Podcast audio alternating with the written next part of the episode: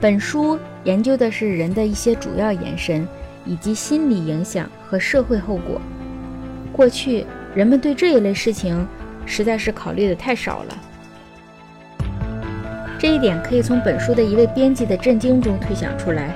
他沮丧地说：“你这本书的材料有百分之七十五是新的，一本书要成功，就不能冒险去容纳百分之十以上的新材料。但是，这样的冒险目前很值得去尝试，因为它的报偿实在是很高。因为我们需要了解人的延伸，这种需求日益紧迫，与时俱增。”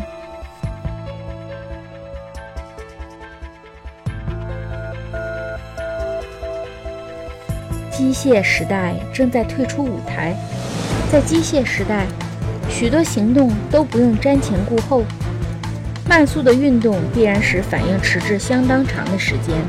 可是今天，行为以及其反应几乎同时发生。事实上，我们似乎生活在神奇的一体化世界中。然而，我们仍然在用陈旧的前电力时代的那种。支离破碎的时间模式和空间模式来思考问题。